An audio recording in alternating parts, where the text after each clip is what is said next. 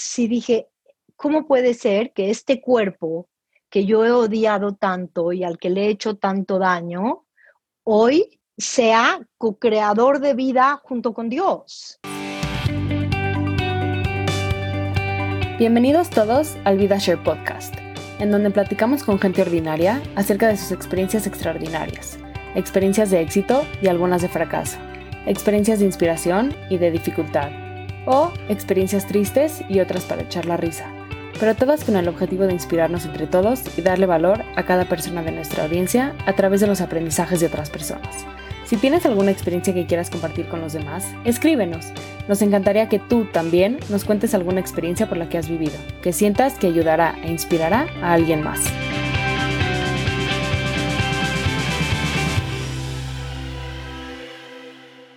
Hoy está con nosotros Rebeca Uciel, una psicóloga y coach ejecutiva muy exitosa, quien ha trabajado con clientes en los puestos de liderazgo más altos de las compañías más grandes de México.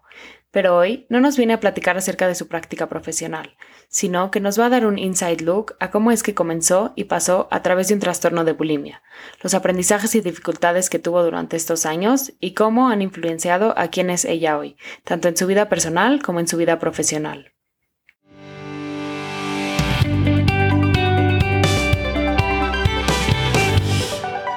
Hola Rebe, buenas tardes. Qué gusto que estás aquí en el VidaShare Podcast Virtual Room. Muchas gracias, yo estoy muy emocionada, gracias por invitarme y bueno, pues me emociona mucho eh, estar con ustedes y, poder ser parte de, este podcast. Eh, primero que nada, muchísimas gracias. Y segundo que nada, cuéntanos tu historia, cuéntanos por qué estás aquí y qué nos vas a compartir hoy. Voy a platicarles hoy sobre una experiencia que tuve en, mi edad adolescente que marcó mi vida de una forma muy profunda.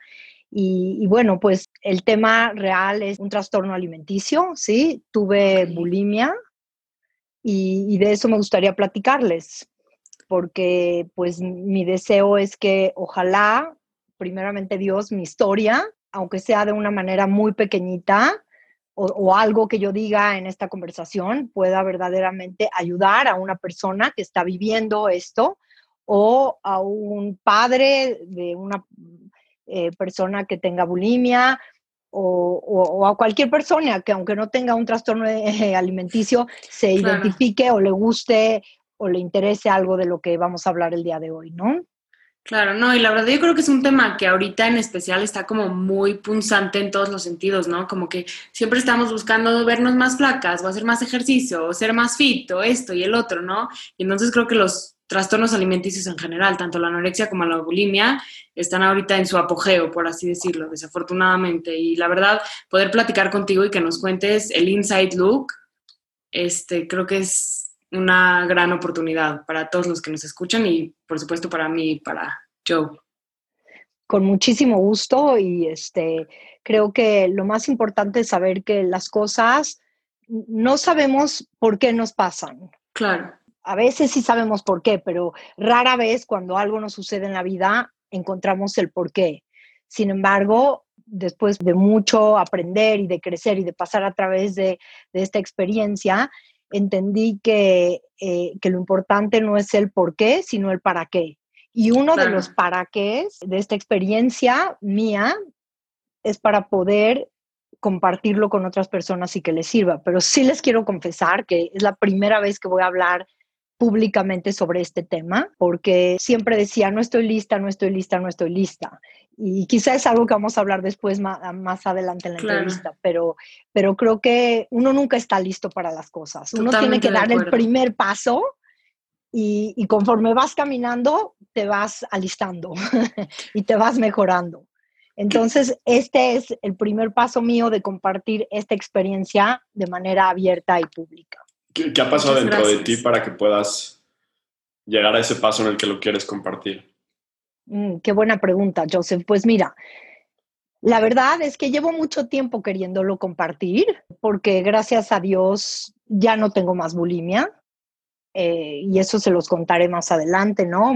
Creo que bendito Dios sí soy una, un caso de éxito de haberme sanado eso no quiere decir que alguno de los patrones que me llevaron a tener bulimia no se siga repitiendo en mi vida, pero el hecho de, de, la bulimia per se, gracias a Dios ya no la tengo hace muchos años, ¿no? Y tuve una experiencia donde siento que me sané por completo, que también se las contaré en un momento, pero ahorita siento que ya es el momento y también me inspira este podcast de Vida Share a, verdaderamente abrir mi corazón y, darles eh, un pedazo de mi experiencia a la gente que lo quiera recibir o que lo necesite o que solamente lo oiga por equivocación o como sea. Claro, no, muchas gracias, la verdad, por compartirlo con nosotros. Bueno, cuéntanos más o menos cómo fue que se fueron dando todos los eventos, por qué llegaste a tener un trastorno alimenticio, qué fue lo que pues te impulsó, ¿no? De cierta manera a llegar a este punto. Pues mira, la verdad, era yo muy chavita, tenía 14 años, ¿no? Y, mi cuerpo empezaba a cambiar en, la época de la pubertad, ¿no? Eh, no me sentía cómoda con mi cuerpo, ¿no? me empecé a sentir eh, incómoda, más gordita, no me, comparaba con mis amigas y mis amigas eran muy flaquitas, yo era muy alta y además eh, estaba como cobrando peso, y me empecé a sentir muy incómoda con mi cuerpo, sobre todo, la verdad, porque me comparaba con las demás personas a mi alrededor. Un día escuché una conversación entre mi mamá y una tía y esta tía le contaba a mi mamá que había una niña, ¿no? Que tenía esta conducta de comer y vomitar. Y yo dije, wow, esa es la solución a mis problemas. Yo también puedo hacer lo mismo voy a comer y así y vomito y así ya no voy a subir de peso. Y literalmente eso fue lo que me llevó a, aprender que se podía hacer este tipo de conductas, ¿no? Ok. Obviamente eh, hay, hay motivos mucho más profundos adentro de por qué escojo eso y no escojo tener otro tipo de conductas adictivas de cierta forma, ¿no? Sí te puedo decir que que la bulimia se convirtió en un tipo de adicción y, la verdad no he, no he estudiado las, eh, los trastornos alimenticios desde el punto de vista teórico, sinceramente.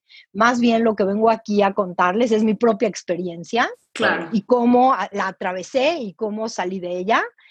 Eh, y sí te digo que, eh, que sí creo que la bulimia, igual y estoy cometiendo una una equivocación teórica, ¿no? Al decir esto, pero creo que la bulimia sí tiene muchas, mucha correlación con las, las conductas adictivas, ¿no? En muchos, en muchos puntos. Claro, claro. Y sí, la verdad, o sea, sí lo llegan a comparar mucho, tanto la bulimia como la anorexia con una adicción. Mm, este, exacto. Sí, sí entra dentro de lo mismo, ¿no? Pero, y entonces, por ejemplo, que el día que tú escuchaste que tu mamá platicaba con una tía acerca de esta otra chava que tenía estas conductas, ¿cuándo fue el día que dijiste, bueno, hoy es el día que lo voy a probar? la verdad, no me acuerdo, sí, no me acuerdo muy bien cómo fue la primera vez, pero empecé, ¿no? Y, y se empezó a volver un ciclo tan triste, tan doloroso, tan difícil. O sea, yo les puedo decir que mi vida se empezó a reducir a los episodios donde iba a comer, porque además tenía conductas de comer compulsivamente. O sea, iba y me compraba charolas de pasteles y me las comía y después iba y las vomitaba.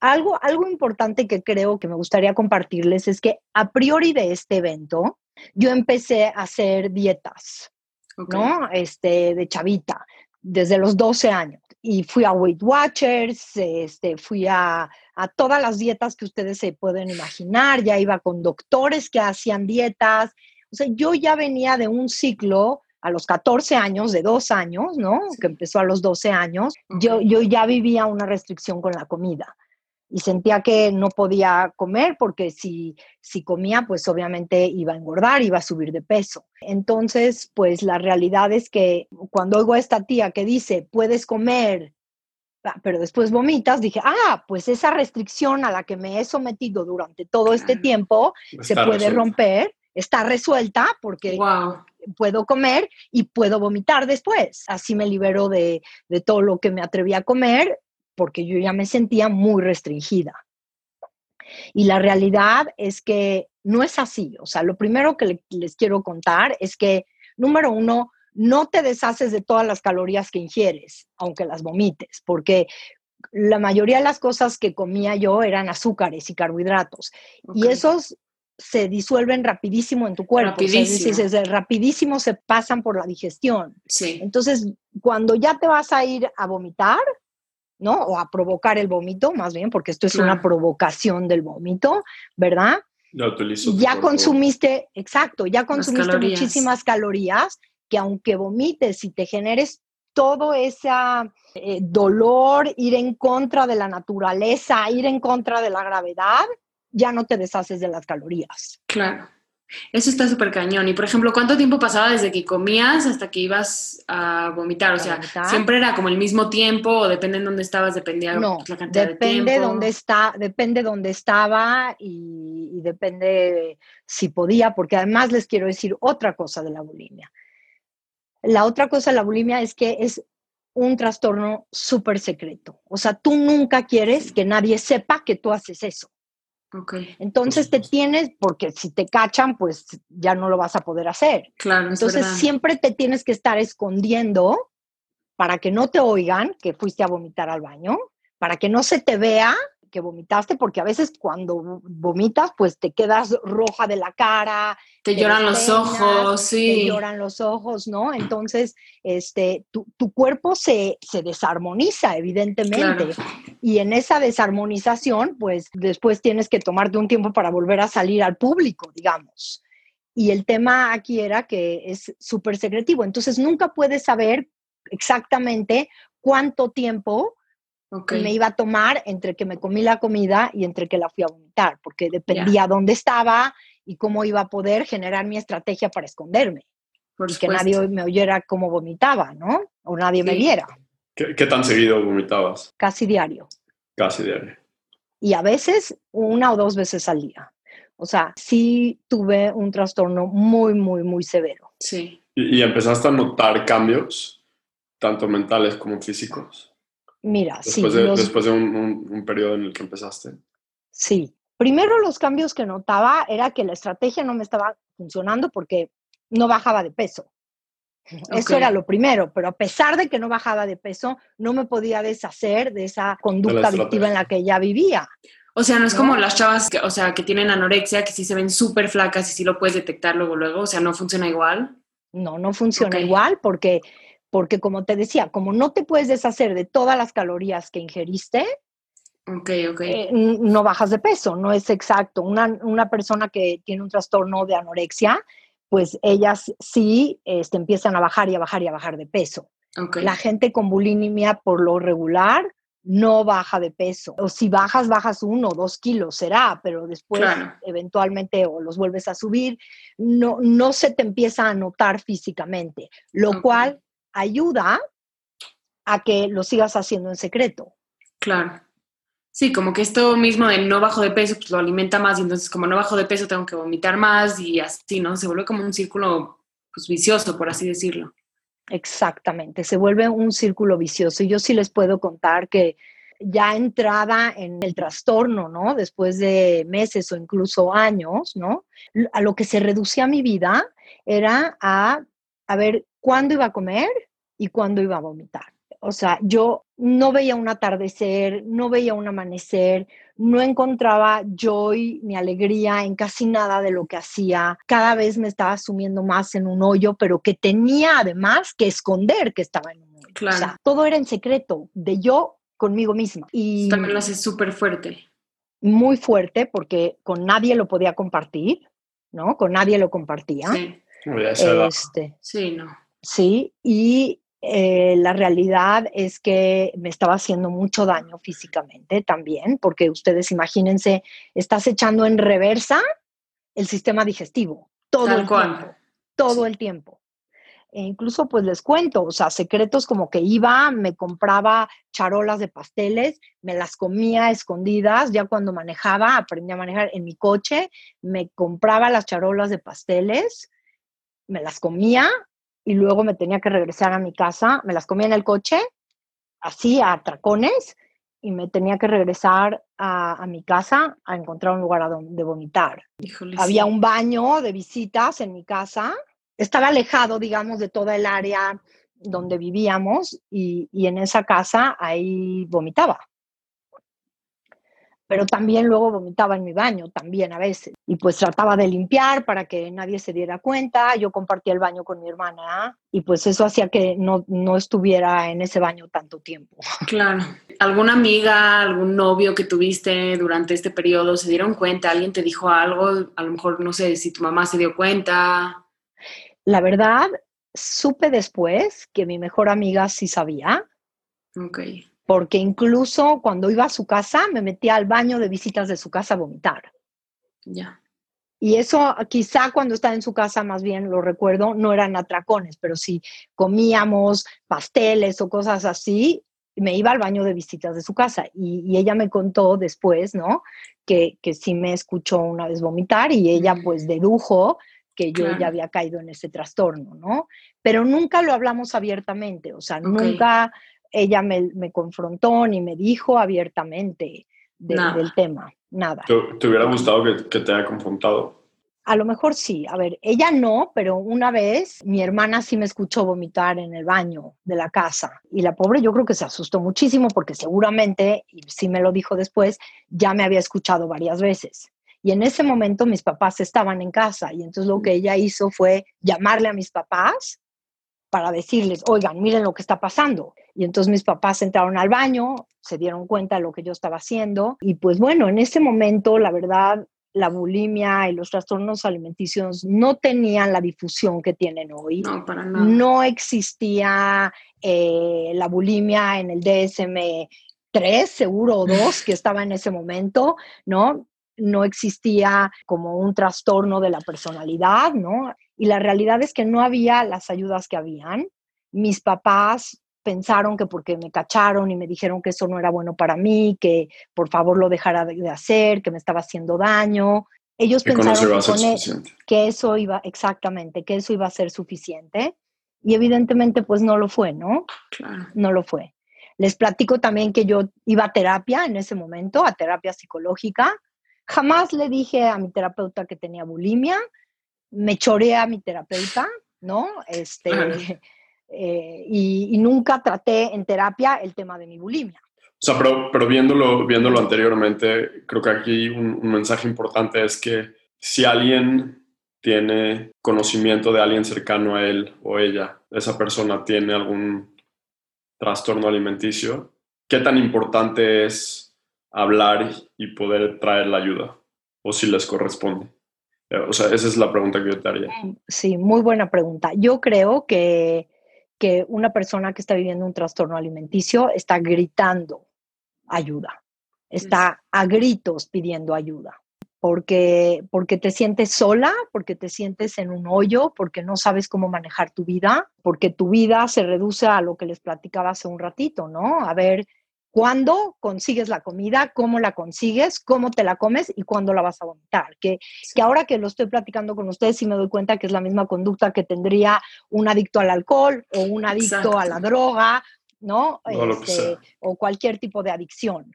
Exacto, sí, justo por eso sí se considera como un tipo de adicción. O sea, una persona que tiene alcoholismo, lo primero, lo único que va a hacer es ver en dónde va a conseguir el alcohol, cómo lo va a esconder de su familia, cómo va a esconder los side effects de su familia y pues igualito, tal cual, ¿no?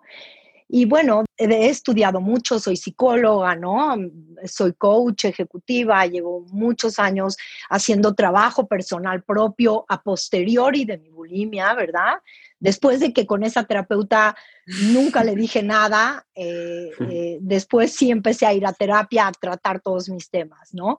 Pero lo que sí me doy cuenta es que evidentemente lo que estaba yo evitando, ¿verdad? Era sentir. O sea, me comía toda la comida para de alguna manera acallar lo que estaba sintiendo en ese momento. Era como que la comida era tapaba mis emociones, ¿verdad? Y bueno, y después iba con la conducta compensatoria de la comida, que era ir a vomitar. Pero la realidad es que sí les puedo compartir que lo que estaba tratando era, era sentir. Estaba pasando por un momento de cambio en mi vida, por ser adolescente, ¿no? Por no saber cómo lidiar con mis emociones internas, con mis amigos, con los novios, con todo lo que me pasaba en ese momento. Y, pensé que eso era una estrategia para no sentir. El problema es que te das cuenta que una vez que, que te distraes en buscar la comida, ver cómo la escondes, cómo vomitas y todo, pasa después de que vomitas y vuelves a sentir. Eso es verdad. O sea, te vuelves a confrontar con tu propia realidad. Con lo que estás viviendo y... Exactamente, que eso nunca va a desaparecer, porque siempre va a estar ahí. Toda la distracción que hacía alrededor de la comida y vomitar, etcétera, me distraía, tal como se los platico, me distraía, pero después regresaba al tema, ¿no?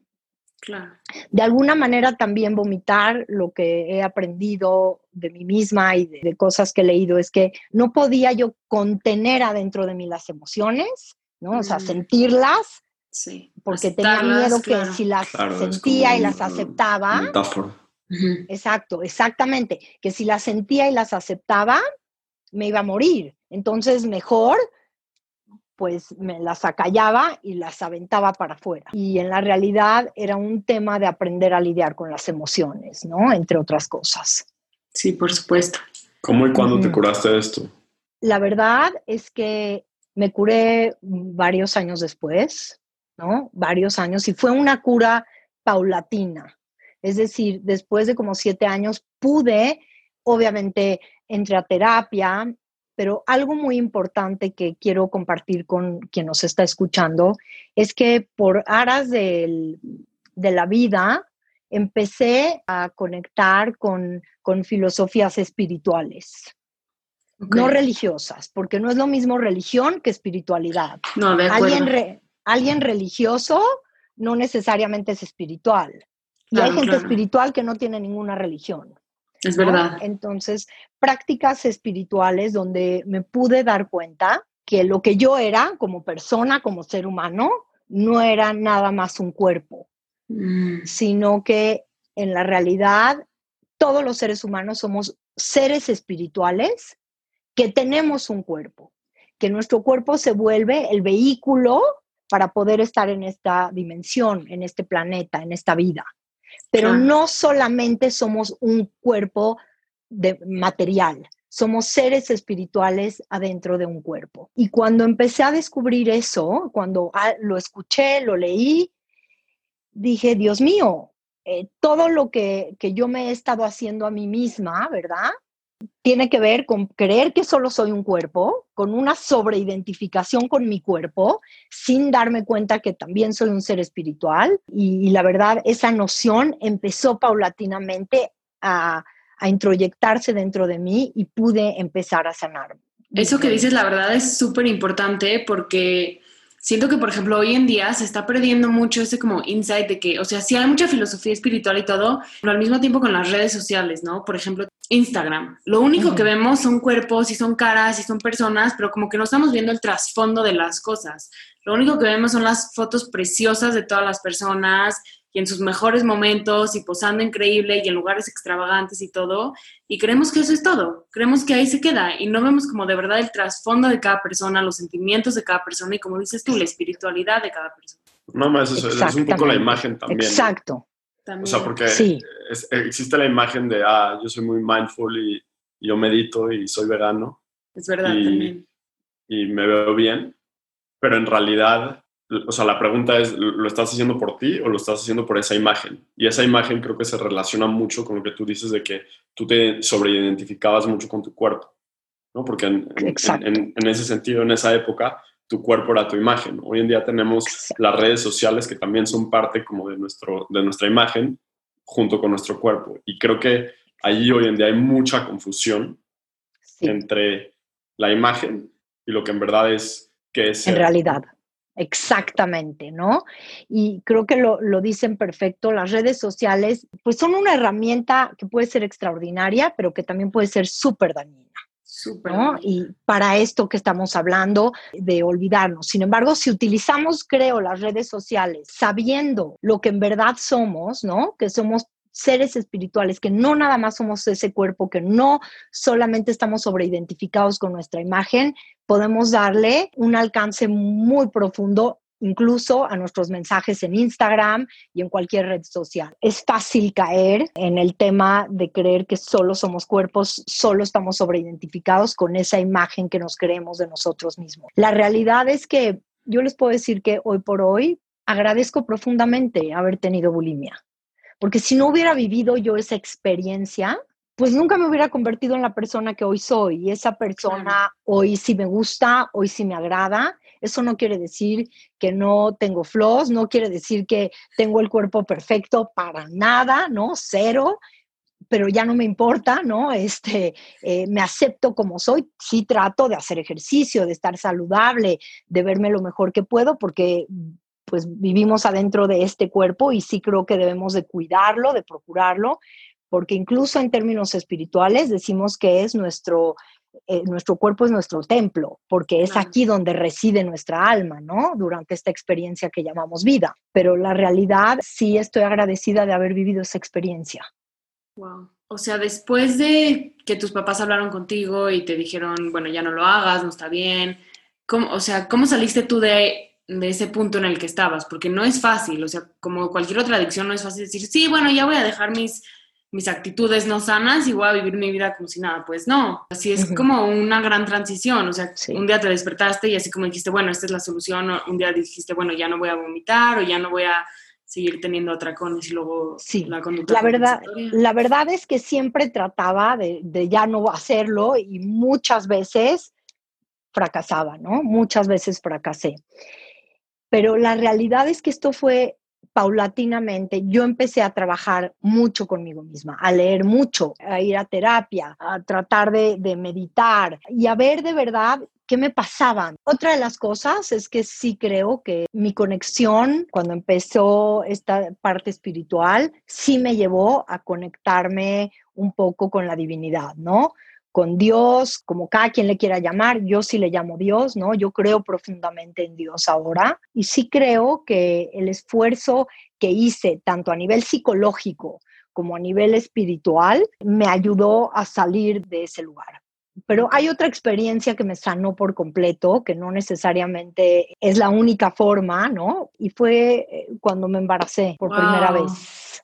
Ok, o sea, cuando te eh, casaste todavía seguías con ciertas conductas. Conductas de bulimia. Sí, sí, sí seguía con ciertas conductas de Como bulimia. Como tú lo mencionas, ¿no? A lo mejor fue, fuiste disminuyendo paulatinamente una vez que empezaste a trabajarlo y en vez de que sea una vez al día, a lo mejor te reducías a una vez a la semana o cada vez que sentiste que comiste exagerado. Y dejé de hacer atracones porque eso sí, empecé a trabajar en terapia con mis emociones y empecé a darme permiso de sentir, primero explorar qué es una emoción y, y, ver si la podía sostener adentro y darme cuenta que no porque la sintiera me iba a morir, porque ese era el miedo, ¿no?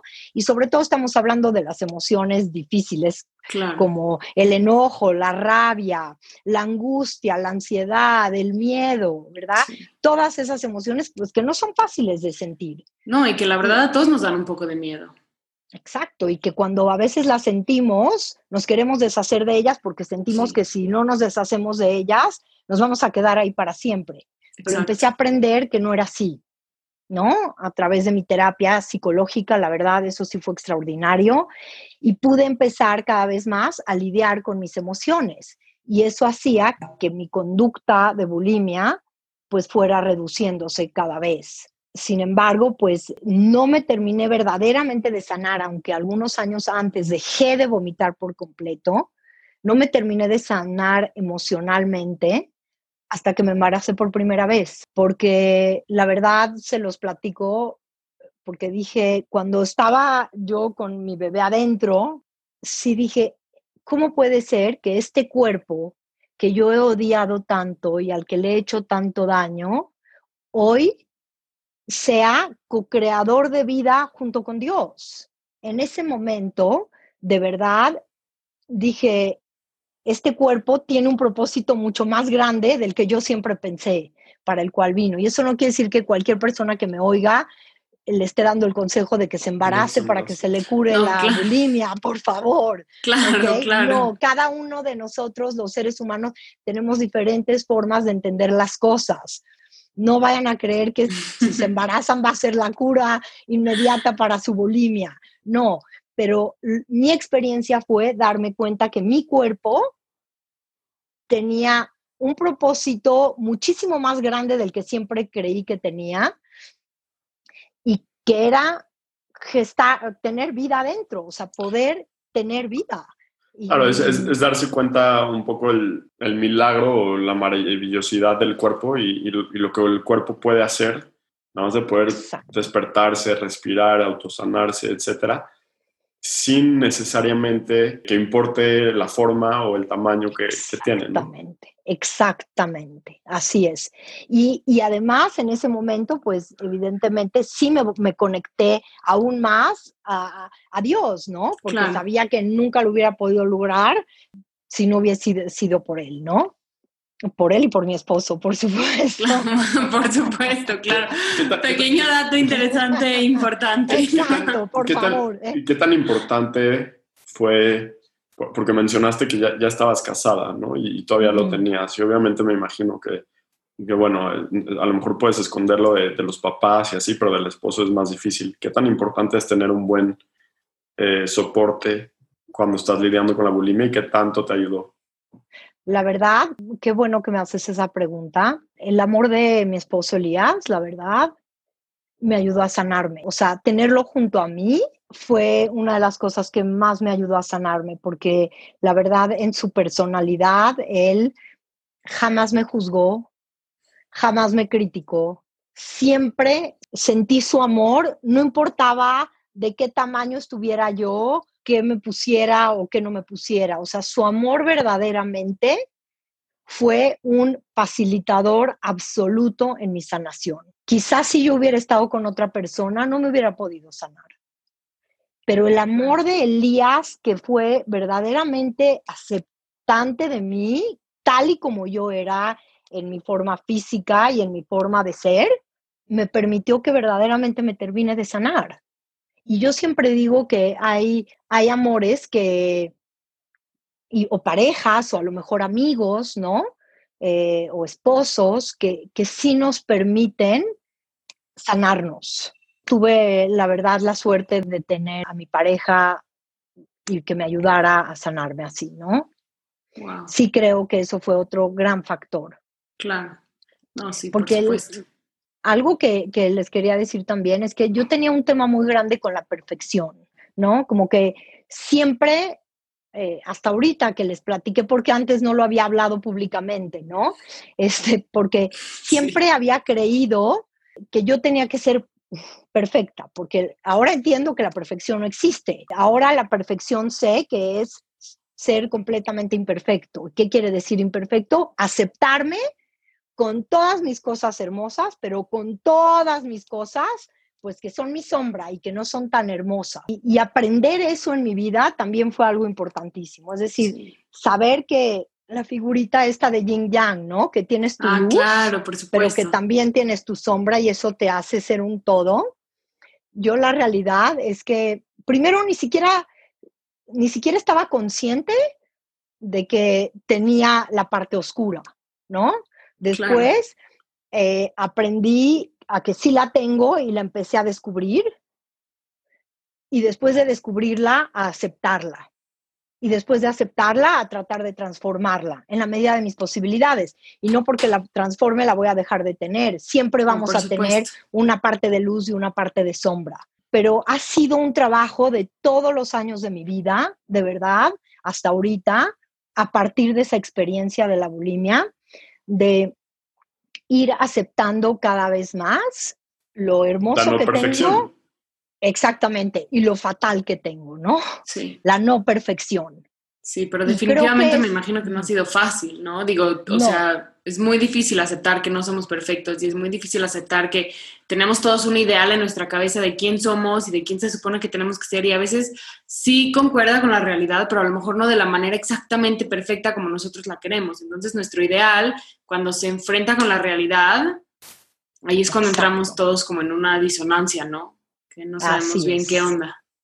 Correcto, Ronit. Lo describes muy bien. Y simplemente es irte dando cuenta, ¿no? O sea, poco a poco, con aceptación y con humildad, porque, porque se requiere de humildad, ¿no? Para decir, híjole, pues hablé mal o a veces soy grosera o a veces tengo rabia y soy muy reactiva y, a veces eh, contesto feo y, hay que tomar responsabilidad sobre eso, obviamente, ¿no? Pero para poder tomar responsabilidad, primero tenemos que aceptar. Y creo que, que irme aceptando tanto a nivel de mi carácter, de mi forma de ser, como a nivel físico, tal y como soy, eso, eso me, me, llevó, gracias a Dios, a poder deshacerme de esa conducta adictiva de la bulimia. Y la realidad es que, por ejemplo, a nivel del cuerpo les platico, o sea, mil años eh, hacía ejercicio, a Elías, mi esposo, siempre le gustó correr y entonces él me empezó a inspirar a correr, ¿no? Y entonces yo empecé a correr. Desde que lo conocí empecé a correr, dije, no, pues a lo mejor así ya me voy a poner flaquita como él, ¿no? Y entonces corría y corría y corría y no saben me dolía la cabeza horrible después de correr, este, me agotaba. Eh, luego iba a hacer ejercicios al gimnasio y no la pasaba bien, eh, hasta que después empecé a decir, a ver, un momento, también lo que haga para mover mi cuerpo tiene que ser algo que yo goce, que la pase bien y que yo disfrute y donde yo sienta que sí estoy moviendo mi cuerpo, pero que es eh, divertido para mí y que es amoroso para mí. Y entonces, bueno, hasta que después de muchos años dije, nunca más vuelvo a pisar un gimnasio, nunca más vuelvo a hacer una carrera para correr, porque este, luego corría carreras de 5 kilómetros y mientras iba en el kilómetro 2, yo decía, ¿qué estoy haciendo aquí? ¿Por qué me he inscrito? ¿No? Nunca más vuelvo a correr una carrera y, lo que yo descubrí que a mí me da placer, que me da alegría, que a mi cuerpo le hace bien, es hacer yoga.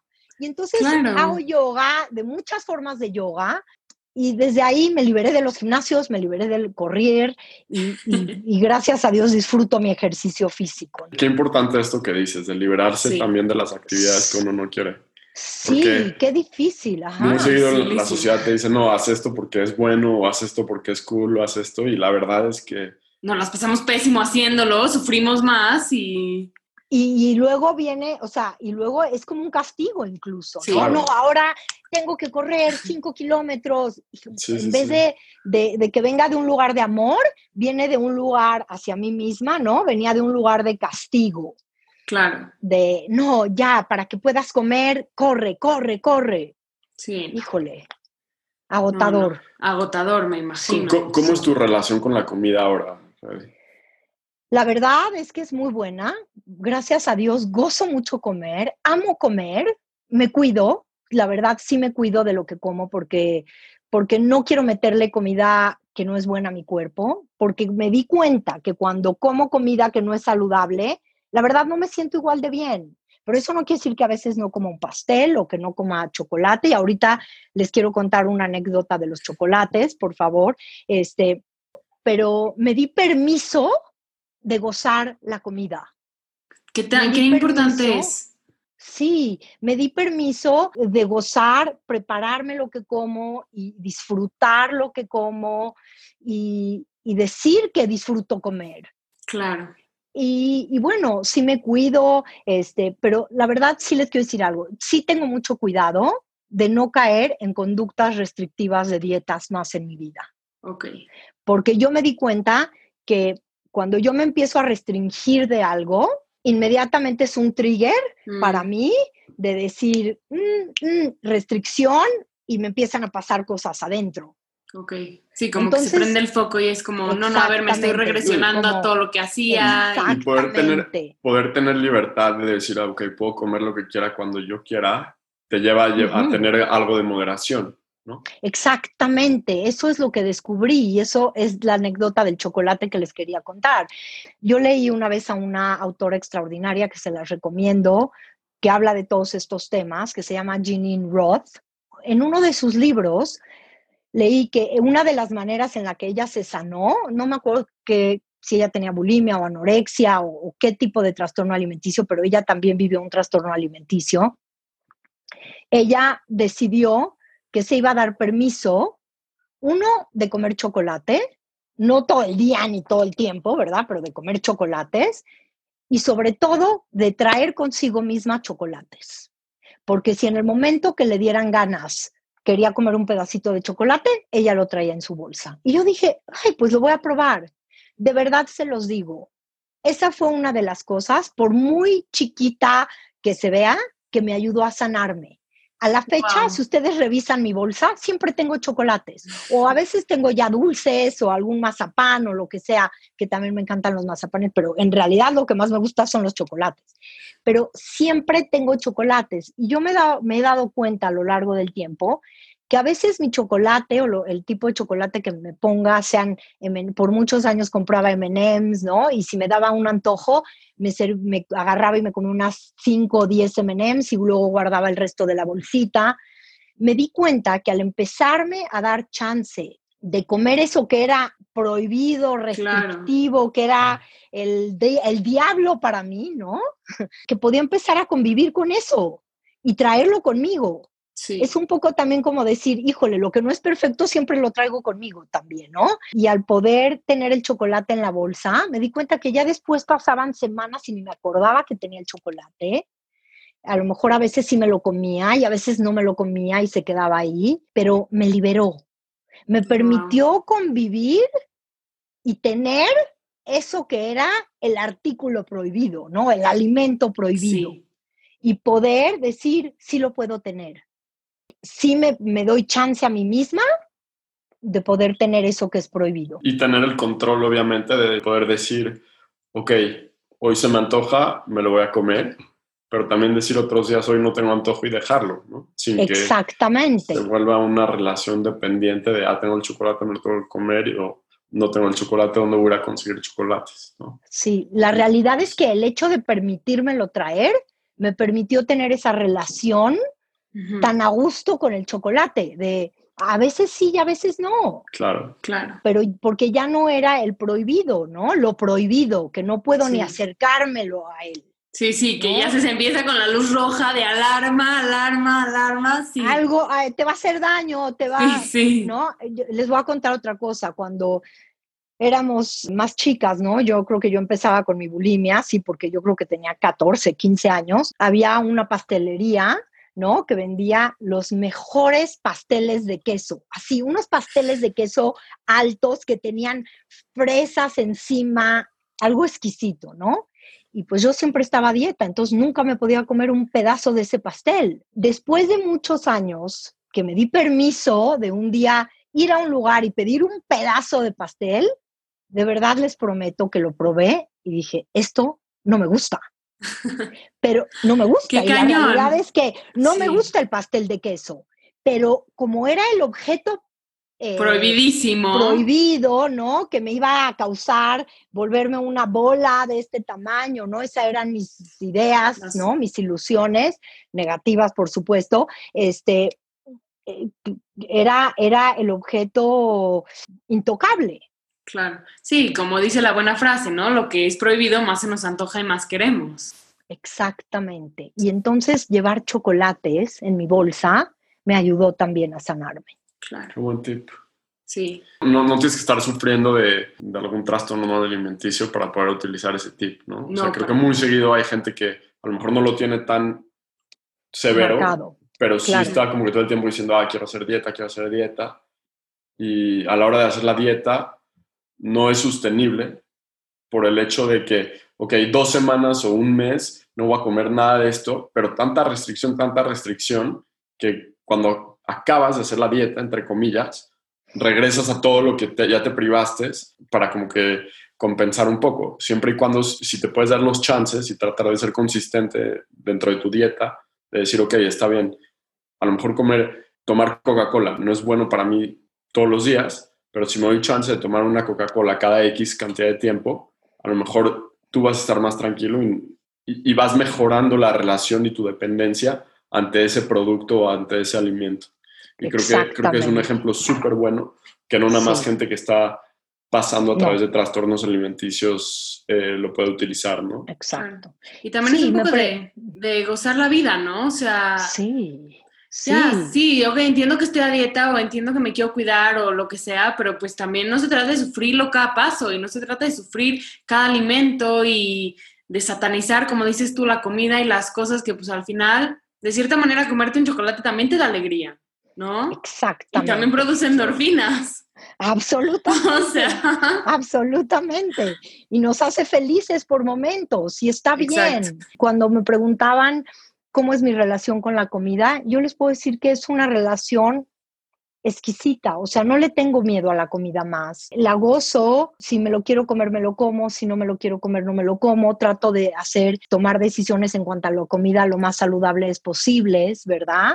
Porque como les decía, me di cuenta que cuando me meto comida que que es chatarra, no me hace sentir bien, no me da energía, no me siento bien. También a través de la yoga que he hecho, he aprendido lo que, lo que es comer la comida con prana y prana es la energía de vida. Trato de comer cosas que me den energía de vida, ¿no? Sí lo logré, gracias a Dios. Y si yo lo logré, cualquier persona que me esté escuchando o esté viendo este video lo puede lograr. De verdad, ese quisiera que fuera mi mensaje, que yo no tengo nada especial que no tenga cualquier persona que está oyendo esto. Simplemente decidí trabajar mis temas por toda mi vida, ¿no? Hacerme consciente, elevar mi nivel de conciencia y creo que la verdadera sanación va mucho más por ahí que por las cosas materiales o por la comida per se. Yo creo que las emociones son un elemento clave para todo esto. Y digo, para la vida en general, ¿no? Porque ya sea como un trastorno alimenticio, cualquier otro tipo de evitación del sentimiento, pues al final no nos hace bien. Exactamente. ¿No? Así es. Este, si pudieras darle así como tres tips clave a mm. cualquiera de persona que nos esté escuchando con o sin un trastorno alimenticio, ¿qué sería? Ok, yo les diría que traten de aceptarse tal y como son, ¿no? El primero, con, sabiendo que todos los seres humanos de este planeta, todos tenemos luz y tenemos sombra. Claro porque la aceptación viene por tratar de creer que no tenemos la sombra. Es verdad. Pero en la realidad, aceptar que porque eres una persona que vive en este planeta, tienes sombra y aceptarlo. Obviamente tratar de tomar responsabilidad de ella, ¿no? Y esa sombra puede ser cualquier cosa negativa que no te gusta de ti. Exactamente, cualquier cosa negativa que no te gusta de ti. Sí, o sea, va, más allá de cualquier emoción. Claro, la parte física, o sea, tiene mucho más trasfondo. Exactamente, no es nada más tu parte física, claro. ¿sí? Es también es tu parte física más tu carácter, tu forma de reaccionar ante las cosas o tu forma de tomar decisiones, ¿no? O sea, toca todas las áreas de nuestra vida. Sí. Entonces es aceptarte como un todo con luz y sombra. Esa es la primera. La segunda es que yo he descubierto que la vida es un viaje de aprender a amarte de self-love.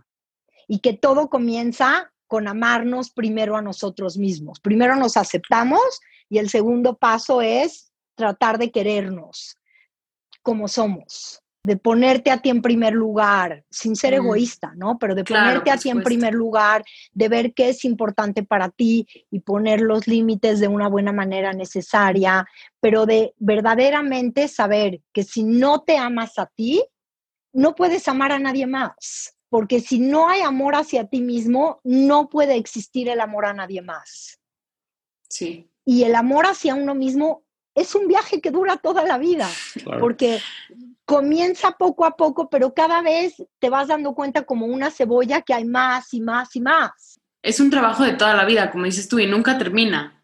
Nunca termina. Comenzamos a tener un poco de conciencia, ¿no? De la vida, de los sentimientos, de, más o menos, pero sí, como dices, nunca termina porque todo el tiempo estamos cambiando. Exactamente. El tip número tres que le daría cualquier persona también, no se nos olvide que estamos en la vida para disfrutarla y que podemos disfrutar desde lo que comamos, ¿no? Hasta con quién estamos y que vinimos a este plano a disfrutar y que disfrutar sí es posible, pero también verdaderamente disfrutar sin hacernos daño, porque a veces creemos que disfrutar significa hacernos daño. A veces creemos, sí, vamos a disfrutar, a alcoholizarnos, a todo lo que da, porque si no, no sabemos disfrutar, ¿no? Sí, sí, sí. Este, y esa creo que es algo que pasa a todas las edades. No, disfrutar de verdad significa saber que vinimos a este mundo, que nos pusieron aquí para gozar, para estar contentos y no necesitamos de nada de afuera ni de condiciones perfectas de ningún tipo para poder disfrutar. Y se nos olvida, híjole, qué fácil se nos olvida. Sí, no sé si es un poco abstracto y a lo mejor querían cosas más concretas. No, no, está perfecto. Yo creo que son tips increíbles que la verdad son súper valiosos, número uno. Y número dos, sirven para, para, el día a día de todas las personas y para en verdad acercarnos a la vida de una manera un poco distinta. No, y, cuántas veces también, o sea, entiendo que en la, la, bulimia no es el caso, con mi poco conocimiento que tengo de la anorexia es un poco el, el que nunca es suficiente, ¿no?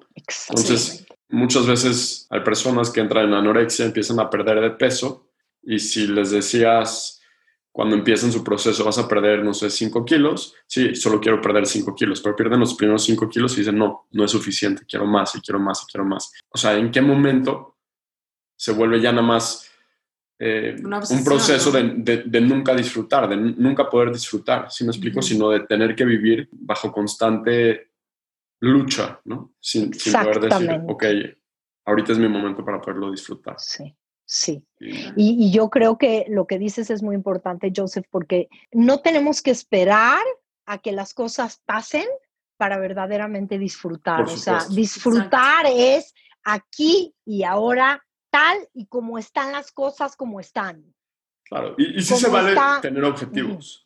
No, por supuesto, es parte de la vida. Estamos hablando de no tener objetivos, pero siempre se dice, ser feliz no es nada más cuando llegas a la meta, es el proceso de llegar a la meta. 100%. ¿No? Es el proceso de llegar a tu meta. Y si, y si llegar a tu meta te está causando dolor, miedo, rabia, enojo, todas las emociones y circunstancias súper negativas, ten cuidado, porque entonces no te estás enfocando en lo que de verdad es importante enfocarse. Súper. Claro porque la vida se nos pasa en un abrir y cerrar. Volando. ¿no? Y en este, especial últimamente, ¿no? Que todos los días se pasan. Con la pandemia. Sí, rapidísimo. Según yo estábamos en marzo y ya vamos en agosto y es como, bueno, ¿qué? Déjenme darles otro tip. Por favor, claro. Un cuarto tip, una de las cosas más importantes que he aprendido en este camino. Y es que eh, si tú vives tu vida agradecido, de lo que tienes, verdaderamente agradeciendo. Y agradeciendo no tienen que ser las cosas más gigantes que te pasan en la vida, sino las cosas más sencillas. Si tú vives agradecido, te sanas mucho más rápido. Todo lo que agradeces es donde tienes tu atención y donde pones tu atención, crece esa energía. Exacto. Entonces, si tú vives agradecido y tu atención está puesto en lo que sí tienes, es mucho más fácil ser feliz. Claro. Y como dices, mucho más fácil ser feliz. Agradecer desde el parpadear y despertarte todos los días hasta, la promoción en el trabajo. Claro. Un vaso de agua caliente, ¿no? Agradecido, tu café en la mañana, voltear a ver a tu hijo, saludar a tu compañero en el trabajo. Si verdaderamente estamos agradeciendo todos los días constantemente, nuestra vida se vuelve un milagro. Pruébenlo. Yo como siempre le digo a mis clientes, no me lo crean, pruébenlo para ustedes mismos y vean qué resultados les da. Yo tengo clientes que me han dicho, después de sus procesos de coaching, ¿no? Que solamente si se hubieran llevado el ejercicio de agradecer todos los días, ya con eso hubiera sido suficiente para que su vida haya cambiado. Es que es cañón y la verdad yo creo que es algo que se nos olvida todo el tiempo. O sea, siempre que necesitamos algo, sí, ahí estamos con Dios y rezándole a Dios o al cielo o a quien sea, pero agradecer jamás, se nos olvida, lo damos por hecho. Lo damos, por, hecho, como si debe de pasar por aras del destino, porque pues debe de pasar, ¿no? Exacto. Y agradecer todo el tiempo, gracias Dios mío que estoy pudiendo tener esta entrevista y de verdad, genuinamente, lo agradezco. Nosotros igual. No, gracias. De verdad. este, eh, y agradecer durante tu día todo lo que te va pasando. A nadie en este planeta le faltan razones para agradecer. muchísimas gracias y gracias por tener la confianza de contarnos toda tu experiencia. Esta experiencia con nosotros en, esta vida pública. La verdad es que estoy seguro que cualquiera que escuchó esta entrevista puede tener muchísimas lecciones, ¿no? Y, y, no es nada más si tengo un trastorno alimenticio, sino que son lecciones que tú aprendiste a través de este proceso que a todos nos van a servir, o a todos nos pueden servir. Y gracias por, por enseñarnos también. Sí, muchísimas gracias, en verdad. Y yo a ustedes. Porque de verdad creo que son lecciones, ¿no? Que todos tenemos que aprender y que todos nos hace bien escucharlas, porque nos recuerda de lo importante de la vida y de lo valiosa que es.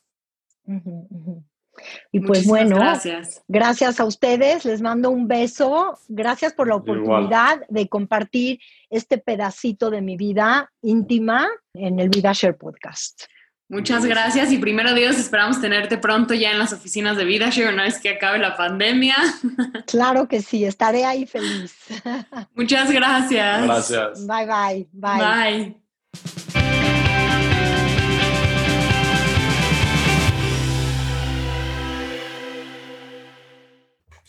Esto fue el VidaShare Podcast. Muchísimas gracias por escucharnos. Por favor suscríbanse a nuestro podcast y déjenos un review. En verdad nos ayuda. Para agendar una conversación uno a uno con Rebeca, el mejor lugar es vidashare.com. En VidaShare buscamos tener conversaciones con gente ordinaria que vive experiencias extraordinarias. Si te gustaría contarnos algo de ti y compartir tu historia con los demás, por favor no tengas pena en escribirnos por Instagram, arroba VidaShare. Nos encantaría poder platicar contigo en nuestro siguiente episodio. Con mucho cariño, el VidaShare Team.